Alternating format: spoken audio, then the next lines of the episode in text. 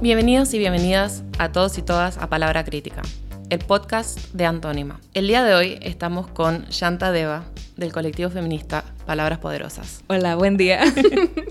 Eh, bienvenida. El día de hoy vamos a estar hablando sobre eh, la economía feminista, cómo la economía afecta particularmente a las mujeres en este sistema en el que vivimos. Y para eso vamos a empezar con una buena noticia, que es que Escocia ha sido el primer país en declarar la gratuidad de los, de los productos higiénicos para todos y todas. Eh, esta buena noticia eh, viene detrás de muchas luchas en varios países, no solamente por obtener la gratuidad, sino también por combatir por los, las, el precio, por el costo que le es para muchas mujeres y muchas personas menstruantes obtener estos productos de higiene.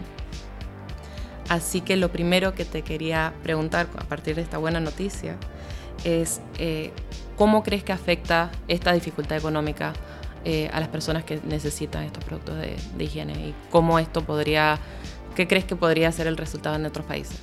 Um, creo que podría tener un efecto muy positivo. Ya hemos visto que, porque crea precedente, ¿no?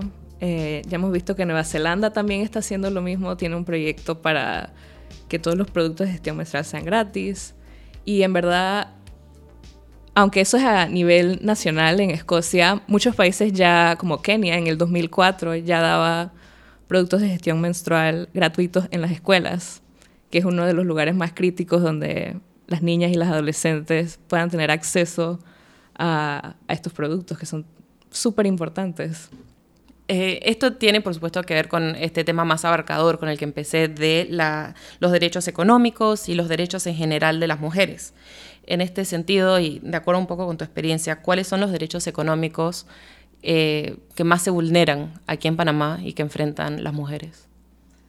Yo creo que todos podemos estar de acuerdo que el Estado panameño no garantiza ninguno de estos derechos económicos. Em, por ejemplo, digamos el, el, derecho a una vivienda digna, que es uno de los derechos económicos, eh, también está entrelazado con muchos otros, otros derechos, porque para tener una vivienda digna aquí en Panamá tienes que tener un trabajo digno, con un salario razonable. E incluso si tienes, haces el esfuerzo de comprarte una casa, puede que no tengas acceso a agua potable. Hay muchas urbanizaciones, especialmente en Panamá Oeste, pero tampoco hay que irnos muy lejos, en la ciudad misma, que no tienen acceso a agua potable, que no tienen como acueductos para, para filtrar sus, uh, sus desechos, sus agua, las aguas negras. Eh, así que ¿Están viviendo en condiciones de dignidad? No lo creo, aunque han hecho todo este esfuerzo, todo este trabajo por pagar por una casa, no lo tienen. Eh, para las mujeres en especial, eh, está, muchas trabajamos en la informalidad. Casi todas las trabajadoras domésticas, como estamos hablando antes, trabajan de manera informal. 77% de ellas trabajan de manera informal. Entonces no tienen acceso a, a su derecho a un seguro social. Entonces, eso es uno que, aunque no es un derecho económico, pero a menudo se ven juntas, ¿no? Los derechos sociales, económicos y culturales. Y para las niñas y las adolescentes, por ejemplo, si no tienen acceso a agua potable, afecta mucho su derecho a la educación. Porque no me gusta usar esta, este estudio porque lo hizo una compañía aquí en Panamá, dije Always, que una de cada diez niñas en Panamá, niñas y adolescentes en Panamá, falta a la escuela porque no tiene o los implementos de gestión menstrual o no tienen acceso a agua potable en su casa o en la escuela o no tienen ah, acceso a baños limpios en las escuelas tampoco tienen acceso a medicamentos como Tilenol o paracetamol para el dolor. Eh, en México el UNFPA hizo un estudio y determinó que eran, en México, eran cuatro de cada diez niñas que tenían que faltar a la escuela por alguna de esas razones. Entonces, si una niña o un adolescente falta a la escuela por el promedio, que es cinco días de una menstruación, eso sería casi una semana al mes y casi dos meses al año que está perdiendo de clases.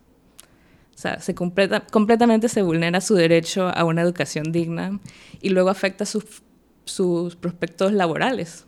Sí, o sea, como dijiste, la falta de, acceso y de vivienda, eso claramente afecta tanto a hombres como a mujeres, a toda la población.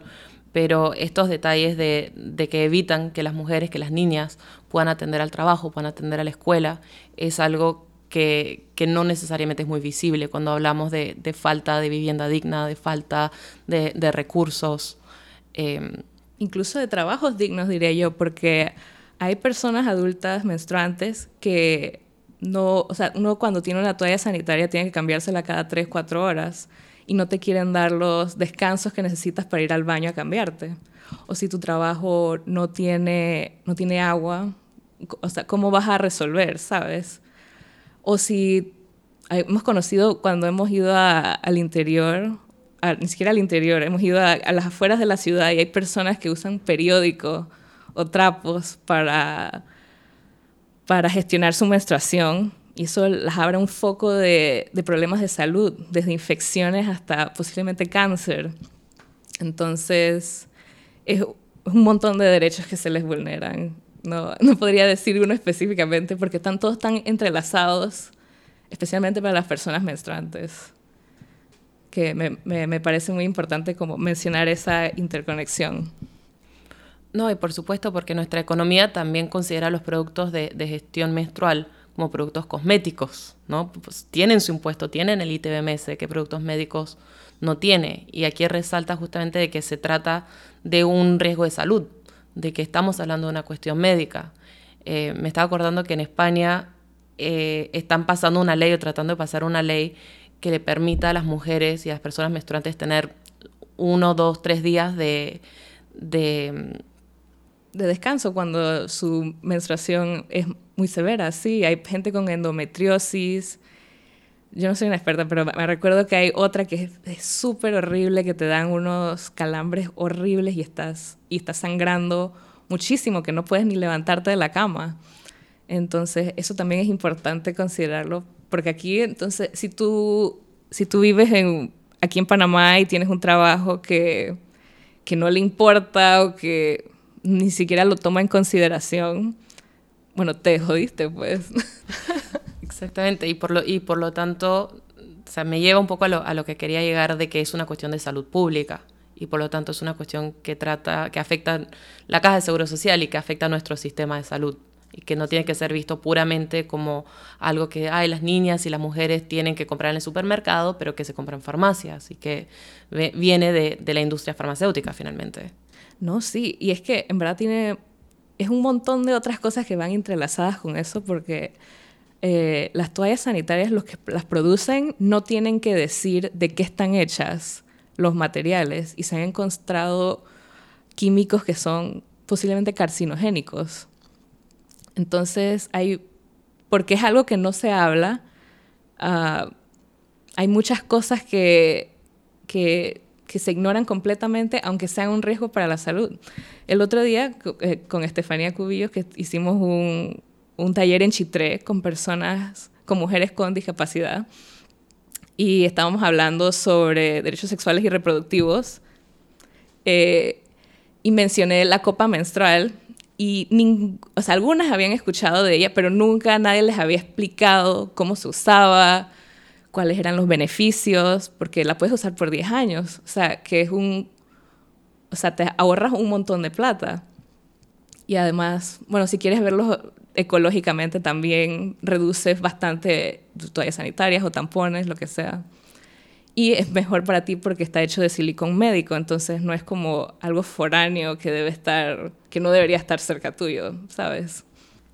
Y también diste en el clavo sobre el tema del, del costo, ¿no? Porque estos productos no solamente tiene, se consideran cosméticos, tienen su impuesto, pero es un costo que no es tomado en cuenta ni por las aseguradoras, ni por los patrones. O sea, cuando uno considera el salario de una mujer, muchas veces piensan que ah, tiene las mismas necesidades que el hombre. Pero con los años y con los meses, este costo de, de gestación menstrual cuesta, pues. Sí, es es algo que una vez al mes en promedio por casi 40 años. Entonces, claro que se va a acumular esos costos que no deberían ser repartidos a las personas menstruantes porque no es algo que podamos evitar.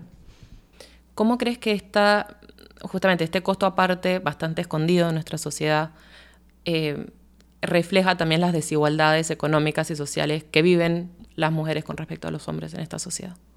Bueno, es evidente que cosas que tienen que ver con niñas, adolescentes, mujeres, hombres trans, personas no binarias, eso no es ninguna prioridad para el Estado, desafortunadamente.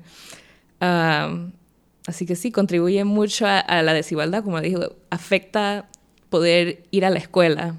Yo fui a una escuela privada y a veces se iba el agua. Y eso, solventar mi menstruación así, era extremadamente incómodo. Así que yo no me imagino las escuelas públicas como están ahora, que no tienen ni, ni agua, no tienen baños que cierran la, que, la nacional, que los baños no cierran la puerta. Eh, ¿Cómo sería llevar tu menstruación así? sería horrible. Em, hay personas que conozco que tienen que dejarse las toallas sanitarias puestas todo el día, o sea, no se la pueden cambiar. O sea, que va lo que dijiste que es un problema de salud pública. Como mencionaste, de que la cuestión de, gestión menstrual no solamente afecta a las mujeres en tema de salud eh, y de que la Caja de Seguro Social y nuestro sistema de salud tendrían que proporcionar justamente estos servicios, estos bienes, esta, esta educación también que viene con eh, la preocupación de la gestión menstrual para las mujeres, para las personas menstruantes, pero que también es algo que toca las escuelas, que toca eh, los sistemas eh, hidráulicos, de, si llega el agua, si llega la electricidad, si llegan estos recursos básicos que deberían llegar a toda la población, pero no llega.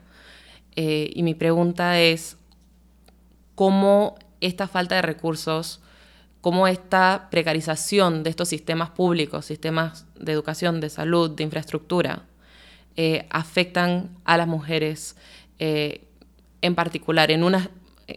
en más, o sea, de una forma más general, pues. Entiendo. sí, es que nos relegan a ese puesto que siempre hemos tenido, que es a lo privado. Tenemos que quedarnos en casa, no podemos ir a trabajar, no podemos conseguir un trabajo, un trabajo digno, porque, todos tenemos ese, un horario laboral, ¿no? Pero si estoy menstruando y tengo una menstruación inconsistente o que me debilita físicamente, que tengo que tomar días libres, y mi trabajo no considera eso, mi escuela no le importa. O sea, ya es una vulneración de esos derechos. En, Latinoamérica no se ve tanto esto, pero en la India, por ejemplo, es más probable que te contraten en un trabajo cuando te has hecho una histerectomía, porque saben que no vas a quedar embarazada y porque no vas a menstruar. Entonces es horrible que las personas gestantes, personas menstruantes, tengamos que ir a esos extremos. Y, y, si yo quiero formar una familia, o sea, eso no es justo solo para tener un, trabajo digno. Es, es ritículo.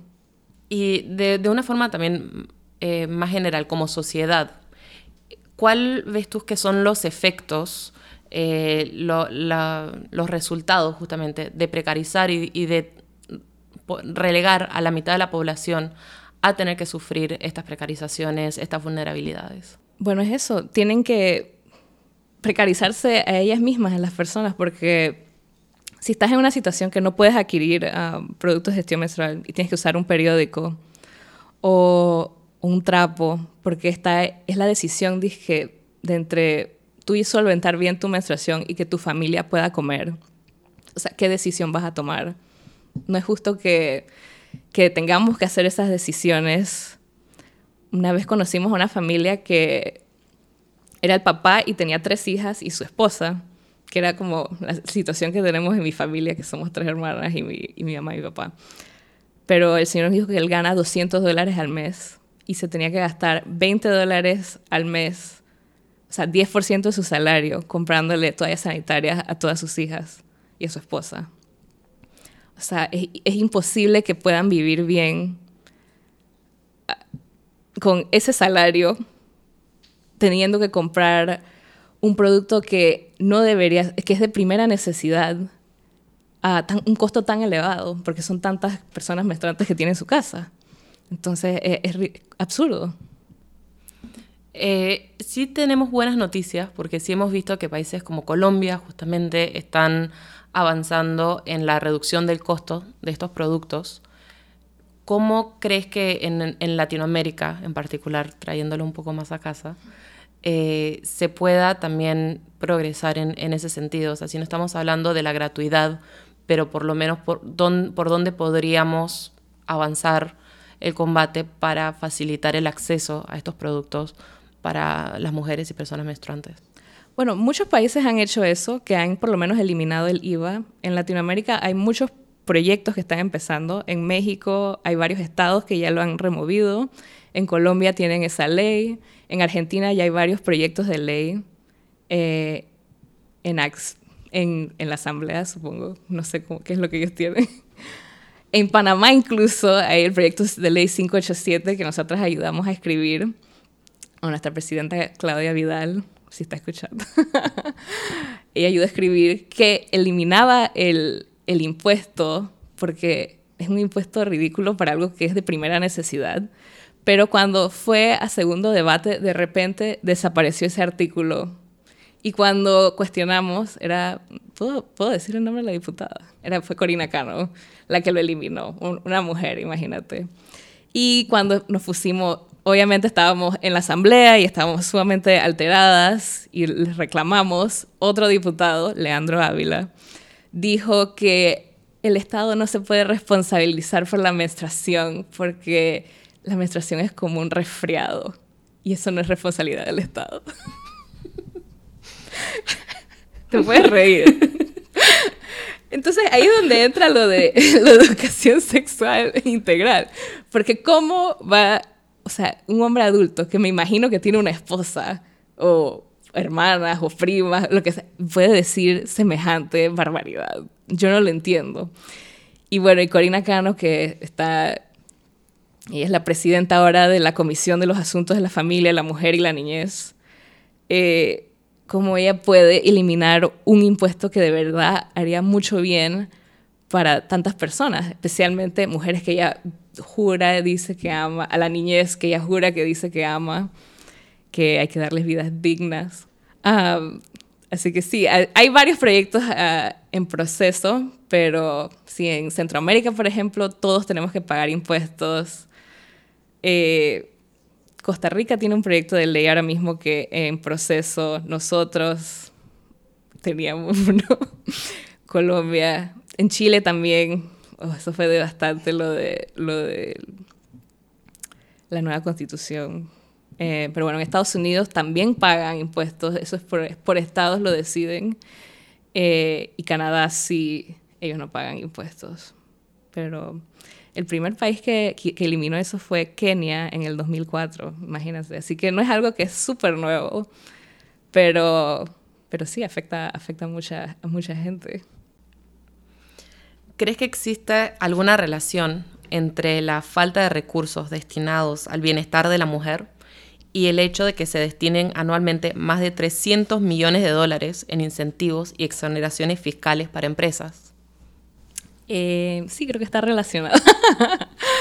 Eh, no es de sorprenderse que esos incentivos son muchos favores políticos, amigos de políticos, familia, o sea, cosas que no consideran en verdad cuál es el bien social que van a hacer. O sea, porque el impuesto aquí en Panamá, yo me puse a hacer los cálculos porque en Panamá tampoco es que tengamos cifras porque a nadie le importa llevar cifras de niños, de niñas, adolescentes, personas menstruantes en general.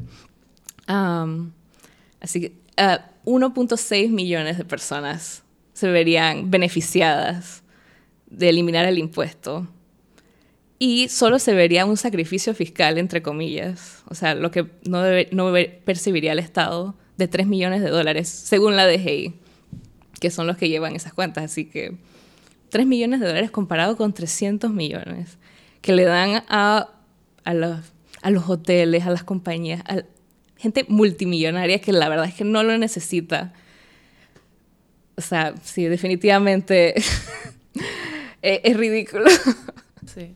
No, vemos que hay esta priorización de intereses, por como mencionaste, los, la industria del turismo, la industria de, de los amigos y cercanos, eh, y no, por, no interesa eso de 1.6 millones de personas que beneficiarían de, este beneficio fiscal, de este, de este recorte y baja en costos de los productos, sin duda. ¿Qué crees que significa, o sea, qué mensaje crees que se está dando justamente por parte del Estado cuando se prioriza estos intereses económicos por encima del bienestar de esta casi mitad de la población del país? No, es como si nos estuvieran escupiendo en la cara. Porque si fuera de verdad una inversión para mejorar el turismo en Panamá, uno podría justificarlo, pero no, es para los hoteles que no hacen nada por el turismo aquí en Panamá, vamos a ser honestos. Ah, así que sí, es como los que están diciendo que, que esos 3 millones son insacrificables, aunque beneficiarían a tantas personas. Es, es como decirnos que no importamos. Las personas menstruantes no importan. Y para ir concluyendo, ¿qué crees que además de, esta, de esta reducción de costos en los productos menstruantes, cuáles serían otras medidas que permitirían aliviar este costo económico que recae en los, hombres, en los hombros de las mujeres, eh, de las niñas, eh, en general en la sociedad? Bueno, en esa ley que estamos mencionando, sí se, proporcionarían toallas sanitarias o productos de gestión menstrual gratuitos en ciertos lugares, en las escuelas, que es crítico, en los centros de salud, en, las, en los centros penitenciarios, perdón.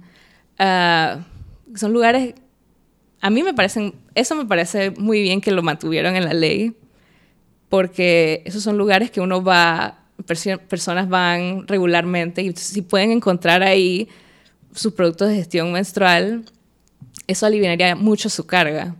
Porque imagínate ir a la escuela, llegas, de repente te viene la menstruación, es un estrés menos. Y, y creo que sería, por lo menos, eso muy productivo.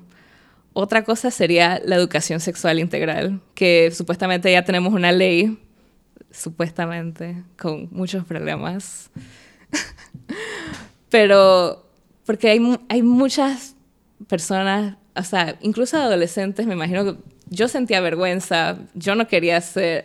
Yo cuando empecé a menstruar ya tenía 13, 14 años y yo, yo sí sabía que me venía, pero yo dije, la presión de tener que ser una mujer, entre comillas, me parecía muy pesado para yo llevar a esa edad.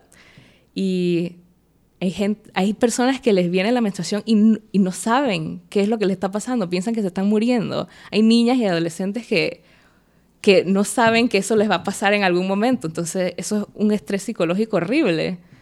Entonces, ¿cómo podemos...? Y entonces también los varones, los niños que se burlan de las chicas cuando se manchan o cosas así. O sea, una de las razones también que las niñas faltan a la escuela cuando están menstruando es por, por la vergüenza, porque tienen, tienen que lidiar con compañeros o profesores que no las van a entender. Entonces, creo que eso también ayudaría mucho a aliviar la carga.